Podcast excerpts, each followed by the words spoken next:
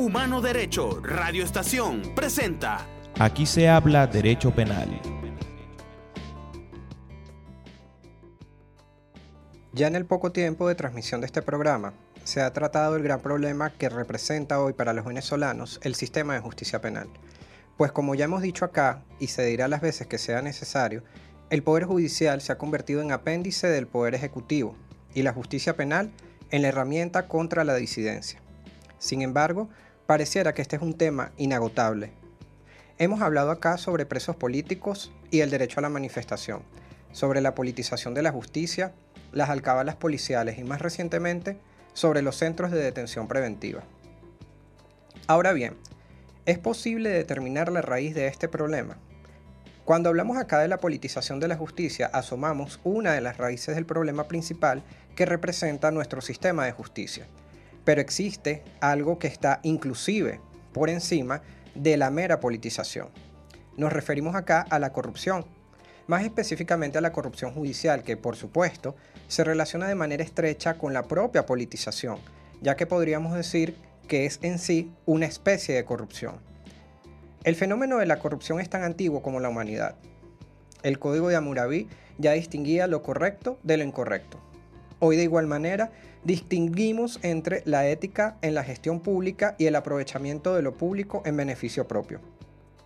La corrupción judicial, por su parte, menoscaba la moral de los ciudadanos, mina sus perspectivas en todos los flancos, deteriora la calidad y credibilidad del gobierno y, por supuesto, vulnera los derechos humanos.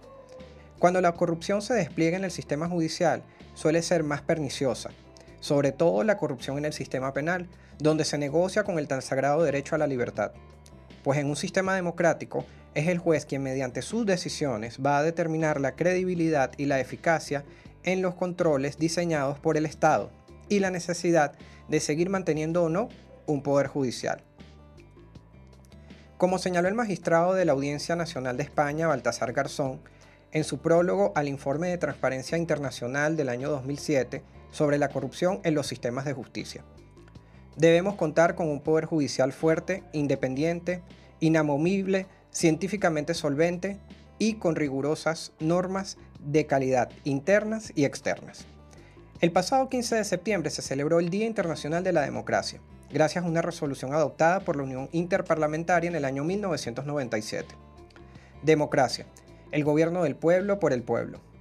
Durante la Semana de la Democracia, la organización no gubernamental Una Ventana a la Libertad expuso el informe resultado de una investigación que efectuaron acerca del retardo procesal en Venezuela, en casos de privados de libertad en centros de detención preventiva.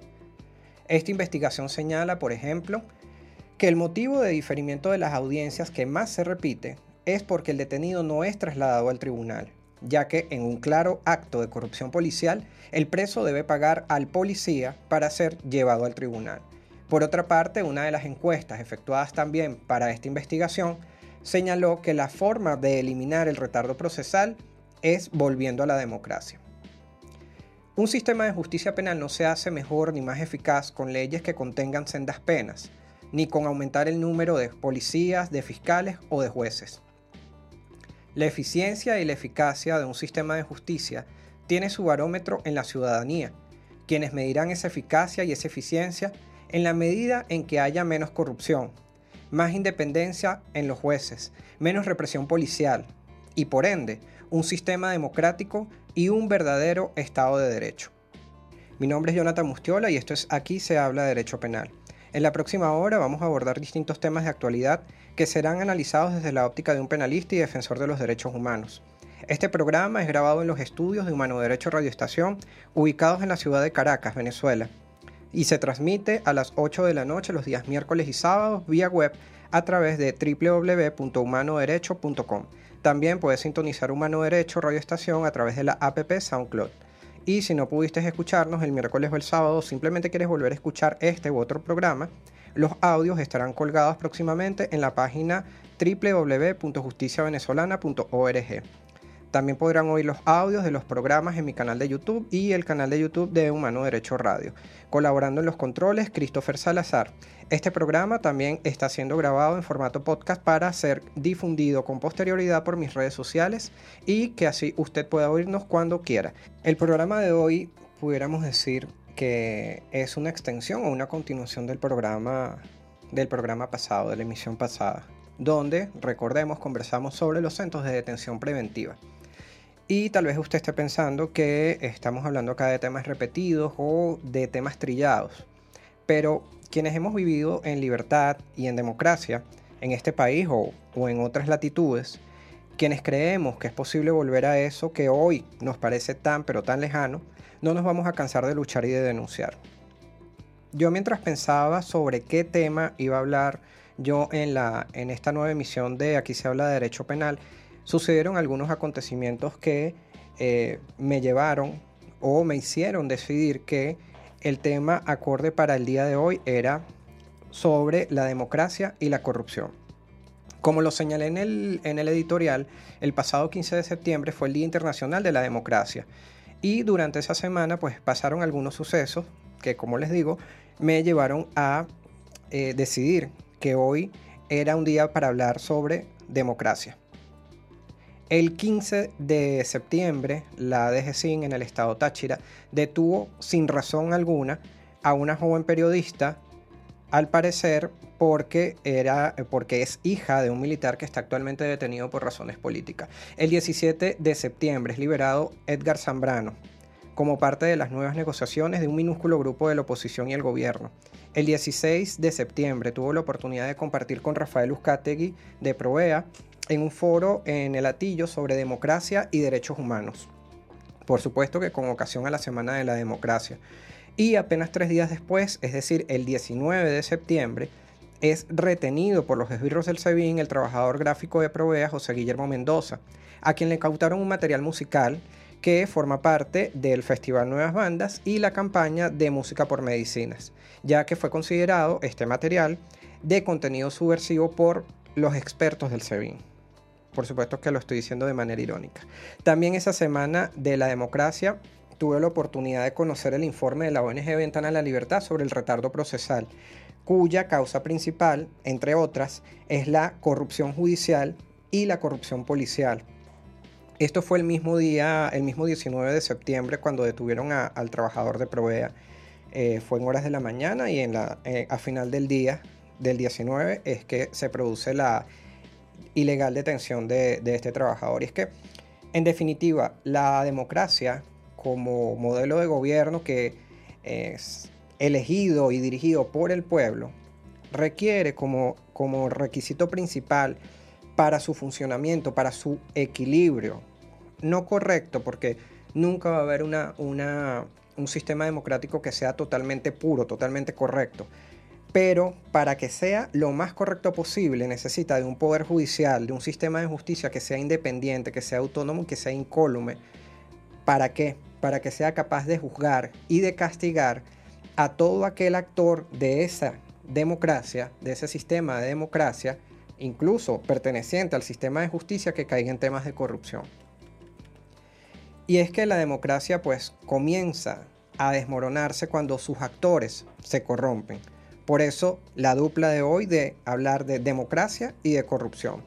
Entonces ya ven que bueno, las circunstancias me han llevado a hablarles hoy de estos temas que tal vez parezcan repetitivos y posiblemente así sea. Sin embargo, pues no es motivo para, para no decirlo y para no seguirlo reclamando.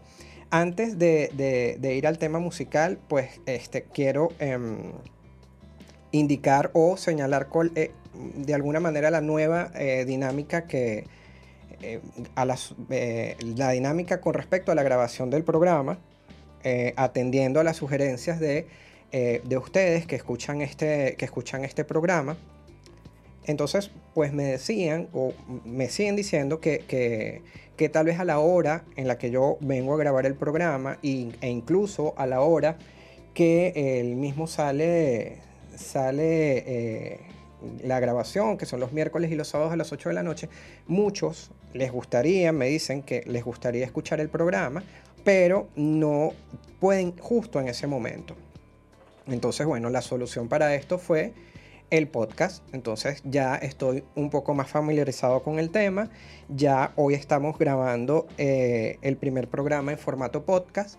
Entonces, bueno, eso para que, para que, lo, tengan, para que lo tengan en cuenta.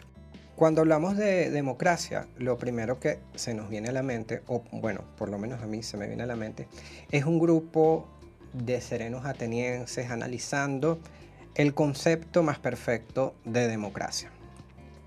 Recordemos que democracia viene del griego demos, que significa pueblo, y kratos, que significa poder, autoridad. Por eso es que se dice que la democracia es el gobierno del pueblo por el pueblo. La democracia como lo decía en el bloque anterior, eh, necesita de un equilibrio muy delicado para poder mantenerse. Y justamente es la justicia uno de esos pilares que garantiza que se mantenga ese equilibrio en cualquier sistema, en cualquier sistema democrático. El sistema de justicia, el poder judicial, como lo, como lo deseen llamar.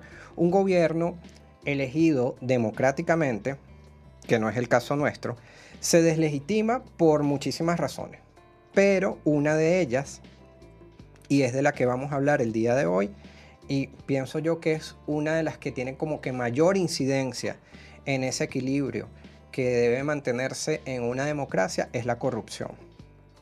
José Vicente Aro habló o señaló con ocasión a la promulgación de la ley contra la corrupción en Venezuela que la corrupción representa el cáncer de la democracia.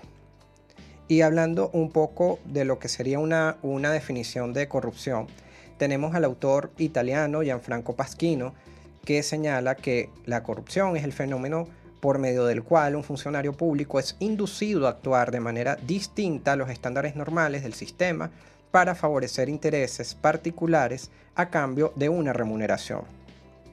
Otro autor italiano de apellido Cacciagli analizando a este otro autor, a Pasquino, define la corrupción como todo uso indebido de una posición oficial para fines y ventajas privados.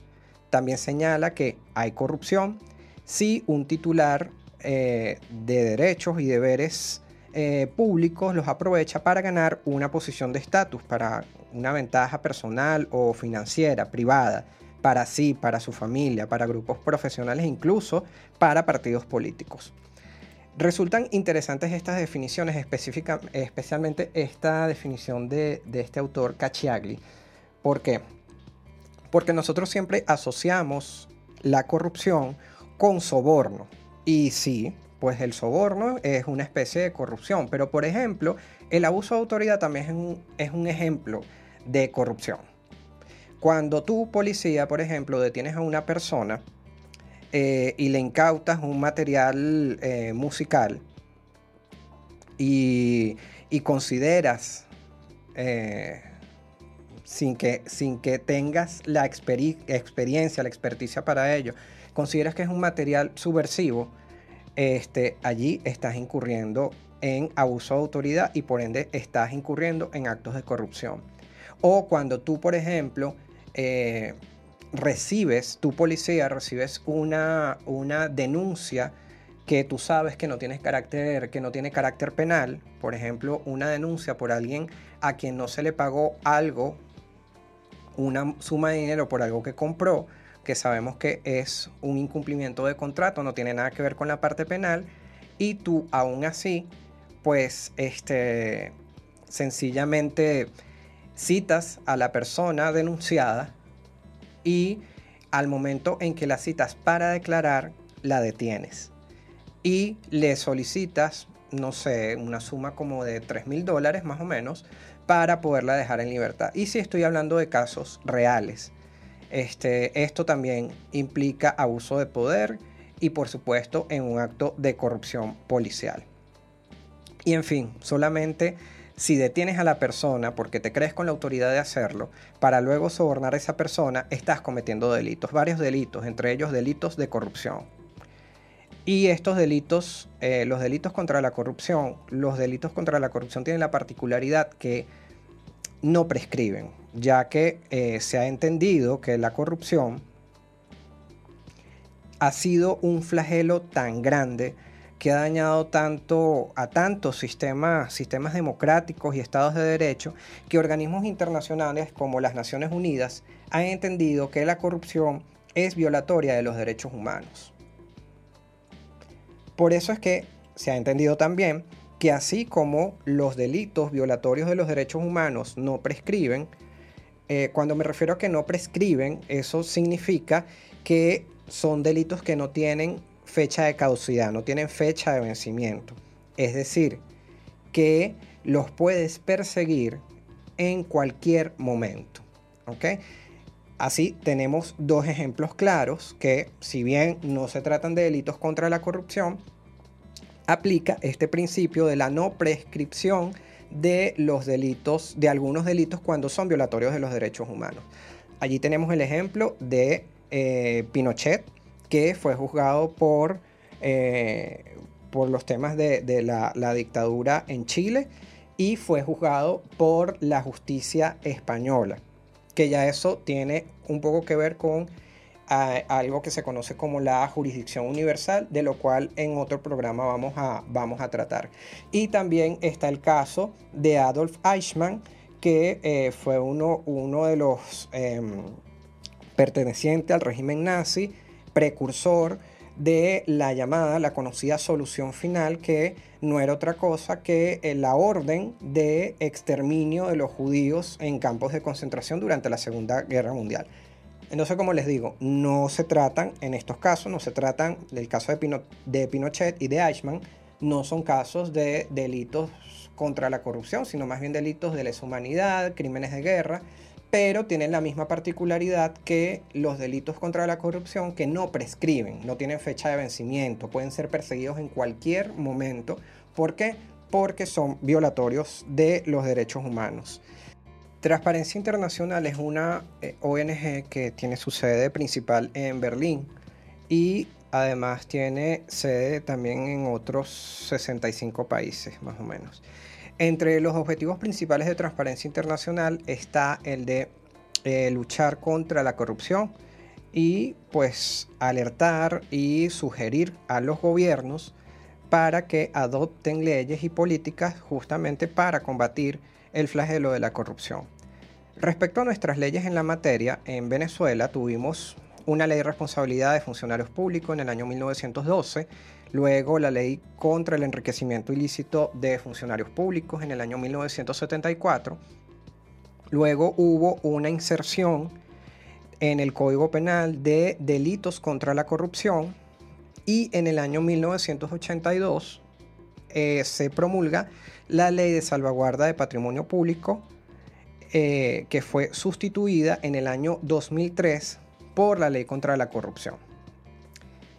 Eh, la ley eh, contra la corrupción viene a sustituir a la ley de salvaguarda del patrimonio público porque esta última pues no se adaptada al texto constitucional que estaba naciendo por, alguna, por decirlo de alguna manera desde el año 1999 pero tampoco se adaptaba además a otra ley que estaban haciendo también, otro proceso nuevo que estaban haciendo también desde el año 1999 con la implementación del Código Orgánico Procesal Penal, sobre lo cual ya hemos hablado acá en este programa. Pues la ley, eh, la ley de salvaguarda de patrimonio público, que como les acabo de indicar es del año 1982, contenía un procedimiento penal especial. Por supuesto que iba en consonancia con lo que estaba vigente para esa época, que era el Código de Enjuiciamiento Criminal. Y también tenía la particularidad esta, esta ley penal especial de que ordenaba la creación de tribunales especiales. Entonces, eh, algunos recordarán que existían los tribunales de salvaguarda. Y también estaban, por ejemplo, eh, los tribunales de Hacienda, que manejaban, por ejemplo, todo lo que tenía que ver con la parte penal en materia tributaria, contrabando, etcétera pero pues con la entrada en vigencia del Código Orgánico Procesal Penal se eliminan estos tribunales especiales, ya que este, pues la tendencia a nivel mundial es la creación de tribunales multicompetencia, es decir, que un tribunal pueda conocer de delitos contra la corrupción y delitos contra la hacienda pública. Este, no solo porque eso de alguna manera obliga a los países a tener jueces mejores preparados.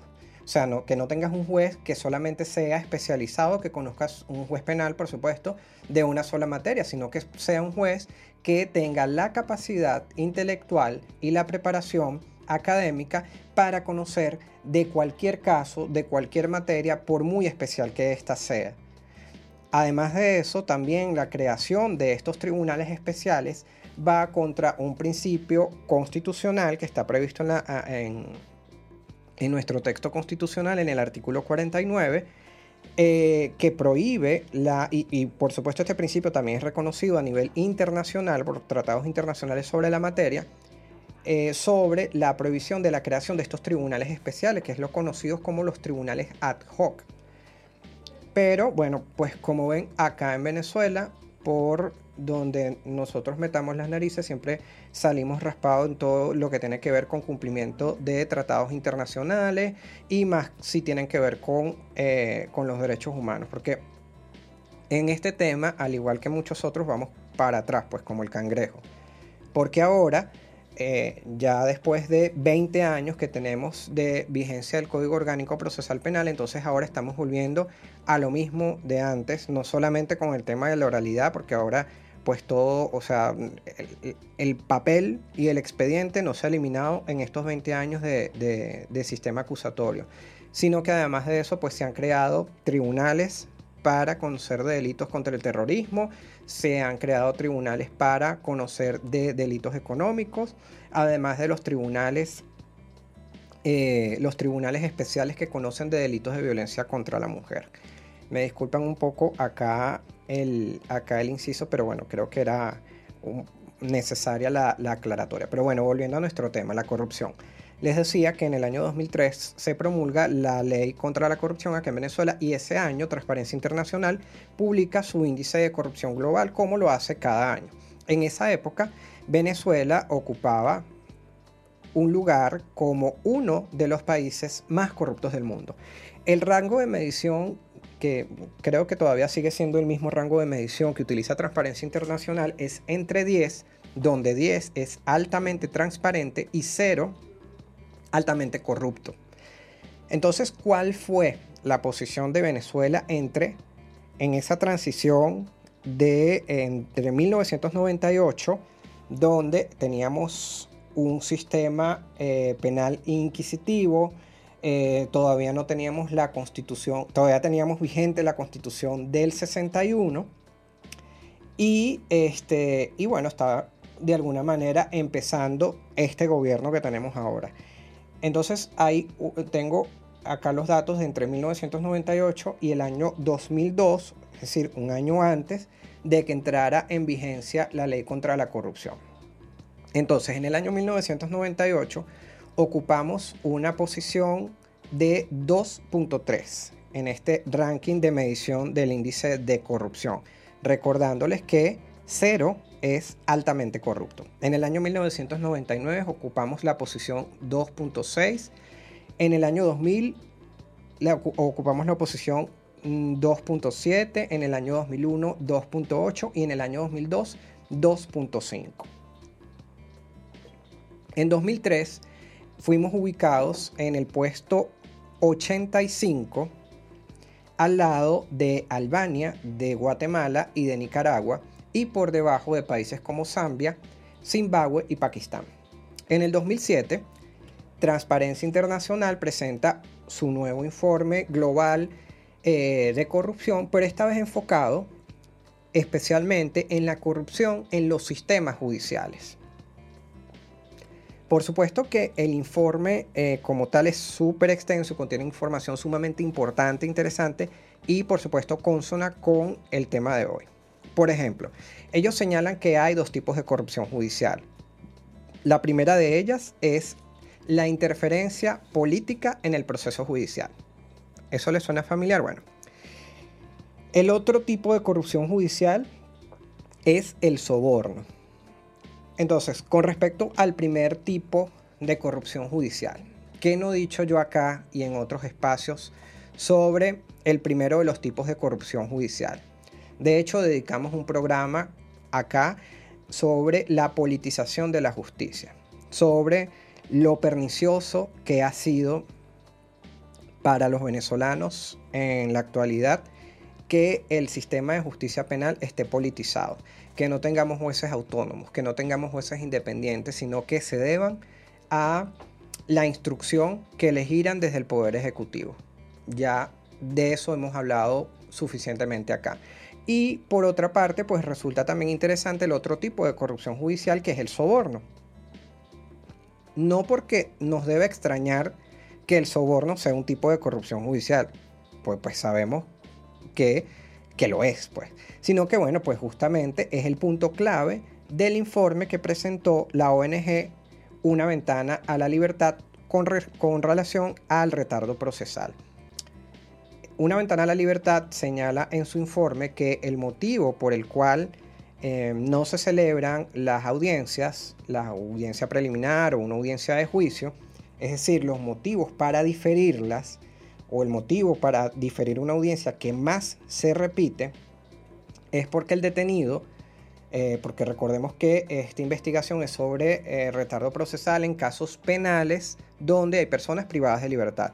Entonces, el motivo que más se repite por el cual no se hacen las audiencias es porque el detenido no es trasladado al tribunal y la mayoría de las veces no es trasladado al tribunal porque el detenido, y eso no sucede ahorita, eso tiene años sucediendo, el detenido tiene que pagarle un soborno al funcionario, al custodio, al funcionario de policía si está en un centro de detención preventiva para, eh, tiene, que pagarle dinero para poder ser trasladado al tribunal. Y sencillamente, si no tienes el dinero, pues no eres trasladado al tribunal y tu caso pues pasa a formar parte de el retardo procesal que hay en los tribunales penales en Venezuela. En, la, en el informe de una ventana, una ventana a la libertad sobre el retardo procesal, se hicieron también algunas encuestas y algunas, eh, eh, algunos eh, sí, encuestas que hicieron algunos, más que todos los actores del sistema de justicia penal, a los abogados, a los abogados en ejercicio, a los defensores públicos, algunos, este, y les preguntaban que si ellos en algún momento habían visto algo eh, positivo dentro de lo que es el sistema de justicia penal para combatir el retardo procesal. Algunos hablaron, y no de manera positiva, del plan Cayapa que de hecho ahora creo que se llama este, Plan a la Libertad o una cosa así más cursi que el cipote. Entonces, ¿qué es lo que pasa con el, con el Plan Cayapa? Eh, el Plan Cayapa efectivamente sí fue creado en su momento para erradicar o para eliminar o para disminuir el retardo procesal. ¿Qué era lo que pasaba? ¿O qué es lo que sigue pasando? Había retardo procesal porque, como les acabo de decir, los detenidos no eran trasladados al tribunal porque no tenían dinero para pagarle al policía o al custodio para que los llevara al tribunal. Entonces, en vez de buscar otro tipo de soluciones, la mejor solución que se le ocurrió a eh, la ministra de los servicios penitenciarios fue crear esto que se llamó en principio Plan Cayapa. O sea, cosa más despectiva imposible. Y este, ¿Qué era lo que, lo que, en qué consistía el plan Cayapa? Bueno, en que iba el tribunal a la cárcel a hacerle la audiencia preliminar o, sí, básicamente las audiencias preliminares se hacían en las cárceles. Entonces, ¿por qué no puede funcionar el, plan Cayapa de, manera, de una manera correcta y por qué nunca va a funcionar? Pues porque eh, es una norma de relativa al derecho a la defensa, del debido proceso, que está en nuestras leyes, en nuestro ordenamiento jurídico y en, a, eh, nivel internacional, que los juicios o las personas que son enjuiciadas penalmente deben serlo sin ningún tipo de coacción o apremio. Entonces, díganme ustedes qué tipo de eh, derecho a la defensa se le está respetando a una persona que está siendo juzgada en una cárcel eh, y bueno, sobre todo como están las cárceles acá en Venezuela. Bueno, y tenemos en, la, en el hilo telefónico al abogado Leonardo Rodríguez Angola, quien desarrolló la investigación para una ventana a la libertad sobre el, el informe que presentaron el 19 de septiembre sobre el retardo procesal. Hola Leonardo, gracias por atendernos. Hoy en el programa estamos hablando sobre democracia y corrupción. Por eso nos pareció muy oportuno y apropiado el trabajo de investigación que tú desarrollaste. ¿Tú nos puedes hablar un poco de esa investigación, eh, hablarnos sobre cuál era el objetivo principal de la misma? La investigación comenzó con el deseo de establecer o confirmar lo que usualmente conocemos como causas del retardo procesal en Venezuela. La idea era definir de alguna manera cuáles eran las causas actuales del retardo procesal. Luego que arrancó la investigación, una vez que aplicamos las encuestas a los abogados, comenzamos a darnos cuenta que eh, no solamente se trataba de una investigación sobre el retardo procesal, sino que era una investigación que iba comenzando a arrojar otros elementos asociados a la necesidad de la separación de poderes, de un Estado de Derecho y de un país en democracia. Sí, a veces suele suceder que uno comienza con algunos objetivos planteados para una investigación y bueno, eh, los resultados arrojan, arrojan otras cosas. Leonardo, yo pude leer y bueno, y escuchar también de tu parte el que dentro de lo que fue el desarrollo de la investigación hiciste algunas encuestas, algunas consultas a los actores básicamente del sistema de justicia penal, a los abogados litigantes, y me llamó la atención el tema de la corrupción policial, por supuesto pues también asociado al tema que estamos hablando hoy sobre democracia y corrupción. Eh, específicamente la corrupción policial como causa del retardo, del retardo procesal. Tú me pudieras eh, compartir un poco también eh, pues, tus impresiones con respecto a, lo que fue esta encuesta, por supuesto especialmente con, con ocasión o con relación a lo que es el tema de la corrupción policial, pues como, como causa del retardo procesal.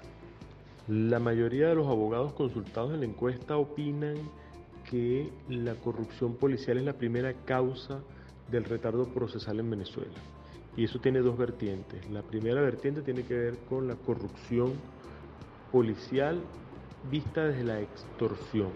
Es decir, para que un eh, privado de libertad, para que un imputado pueda ser trasladado, tiene que pagar es un negocio, pues, el que pueda ser llevado a tribunales a una audiencia. Y su libertad, por supuesto, depende de, que se realice una audiencia frente a su juez. Eso en primer lugar. Y además de eso, la extorsión llega y alcanza a los familiares. La posibilidad de que el imputado, el privado de libertad o el detenido pueda eh, recibir sus alimentos, pueda recibir sus medicinas, pueda ver a su familia, está amarrado también a un pago que tiene que hacer. Eso eh, eh, es un poco lo que los abogados referían como la corrupción. El segundo punto tiene que ver con que la gran mayoría de las audiencias, el 75% de las audiencias eh, que quedan diferidas, es a causa de la ausencia del imputado. Entonces, de cada 100 audiencias que se difieren, el 75%, 75 de ellas fueron diferidas porque el imputado no llegó. Ahora, en Venezuela no se aplica el principio constitucional de ser juzgado en libertad. Por el contrario, bajo cualquier circunstancia, las personas han sido privadas de libertad. Entonces estos detenidos no son presentados en la audiencia que corresponden para dar celeridad procesal porque están en este círculo vicioso de la extorsión. Entonces hay dos elementos claves de por qué la corrupción policial marca eh, como la primera causa del retardo procesal. Una, porque es un círculo vicioso, el retardo procesal como sea se ve alimentado por ese círculo vicioso de la extorsión en los centros de detención policial. Y dos, porque eso incide directamente en la posibilidad de que se realicen las audiencias, cuando el imputado no va producto de que su, su ida a tribunales depende directamente de, de una extorsión, del pago de una extorsión policial. Fíjate que hay algo, algo interesante de lo que me acabas de, de lo que me acabas de explicar, que es sobre eh, eh, a la conclusión en la que ustedes llegaron de que actualmente eh, las personas que son enjuiciadas en Venezuela o son investigadas, enjuiciadas en un proceso penal, eh, lo hacen eh, bajo una medida de detención. Sobre eso hablaba yo la semana, el programa anterior, que fue el que se, se, transmitió el pasado miércoles sobre los centros de detención preventiva. Y yo indicaba que acá en Venezuela este, estamos sumamente atrasados en ese sentido y que acá eh, se ha convertido la medida preventiva, la medida judicial de privación preventiva de libertad se ha convertido en una pena anticipada, lo cual que eh, sabemos que es un concepto pues que está totalmente en desuso, pues. Pero lamentablemente acá en Venezuela esa ha sido actualmente, esa es la regla. La detención es la regla y no la, libertad para los, los enjuiciados en, en casos penales. Leonardo, hay otro punto de tu informe en el que haces mención a una serie de propuestas o de sugerencias para vencer o erradicar el retardo procesal. Eh, cuando hablaste la semana pasada sobre estas propuestas, dijiste una frase que eh, me gustó, eh, que fue de alguna manera como para resumir un poco lo que es el contenido de todas, estas, de todas estas propuestas, pues para eliminar, para erradicar el retardo procesal o por lo menos disminuirlo un poco. Eh, tú decías algo así como que todo se resumía en volver a la democracia.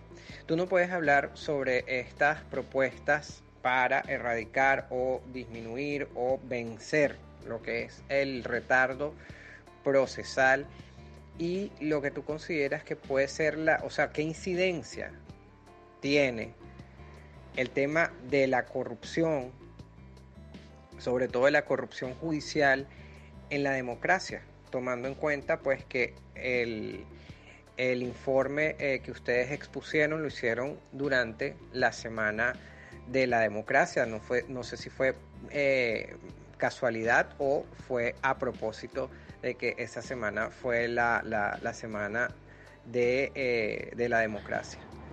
Pienso que coincidió. Eh, no salimos a buscar un informe eh, que los resultados nos dieran esto que, con lo que tú acabas muy bien de decir, que concluimos, ¿no? que era la necesidad de volver a la democracia. No, en absoluto. coincidió. Lo primero que tengo que comentarte es que tratando de parafrasear eh, a los abogados encuestados, el tema de eh, la corrupción policial y la corrupción judicial y las otras tres causas del retardo procesal que hemos nombrado en el informe, comienza desde una depuración del sistema de justicia y sus órganos auxiliares. Es decir, hay que, hay que plantearse en serio hacer una reforma del sistema de justicia, del sistema de administración de justicia en Venezuela. una depuración pero a profundidad en donde eh, se, establezcan eh, nuevo, un nuevo pacto para el desarrollo de la administración de justicia en Venezuela, donde los jueces, los trabajadores del sistema de justicia reciban la capacitación que de verdad requieren para poder ejercer sus funciones, en donde los jueces, en donde los fiscales, en donde los defensores públicos respeten el principio de legalidad, cumplan la función que les corresponde. Pero para que eso ocurra, tiene que haber eh, independencia de poderes.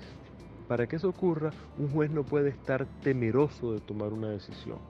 No puede pensar de que la decisión que él va a tomar lo puede llevar a la cárcel salvo que la decisión que esté tomando sea eh, un acto ilícito que esté contemplado en la ley, este, las decisiones de un juez deberían ser respetadas y un juez no debería ser señalado por las decisiones que toma.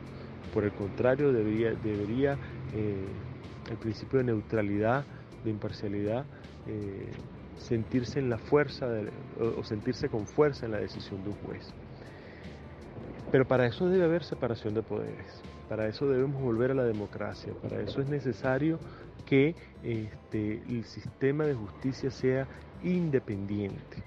Y eso pasa también por tener fiscales independientes, por tener fiscales que no estén a la orden de una voluntad política, sino que, estén, que sean fiscales autónomos que puedan decidir eh, si una persona, si existen elementos fácticos, elementos verdaderos para determinar la responsabilidad de, la, de una persona en la comisión de un hecho punible. Y que hayan defensores públicos que ejerzan verdaderamente la defensa, de, porque en el fondo toda persona que es sometida a un proceso debe garantizársele un defensor, por supuesto, de confianza, pero en el caso de no tener los recursos para pagar un defensor de confianza, un defensor público que sea acucioso, que investigue, que sea capaz de, de desmentir la fuerza del Estado o en su defecto proteger al, al acusado de eh, la violación de sus derechos fundamentales durante el proceso, durante el juicio. Entonces se necesita independencia, se necesita autonomía, pero eso no va a ocurrir en un país donde el elemento político invada la institucionalidad. Esto fue Aquí se habla de derecho penal. Gracias a Humano Derecho Radio Estación por permitirme utilizar sus espacios. No olviden que este programa podrán oírlo, eh, estará colgado próximamente en la página www.justiciavenezolana.org y también estarán colgados los audios en mi canal de YouTube y el canal de Humano Derecho Radio Estación.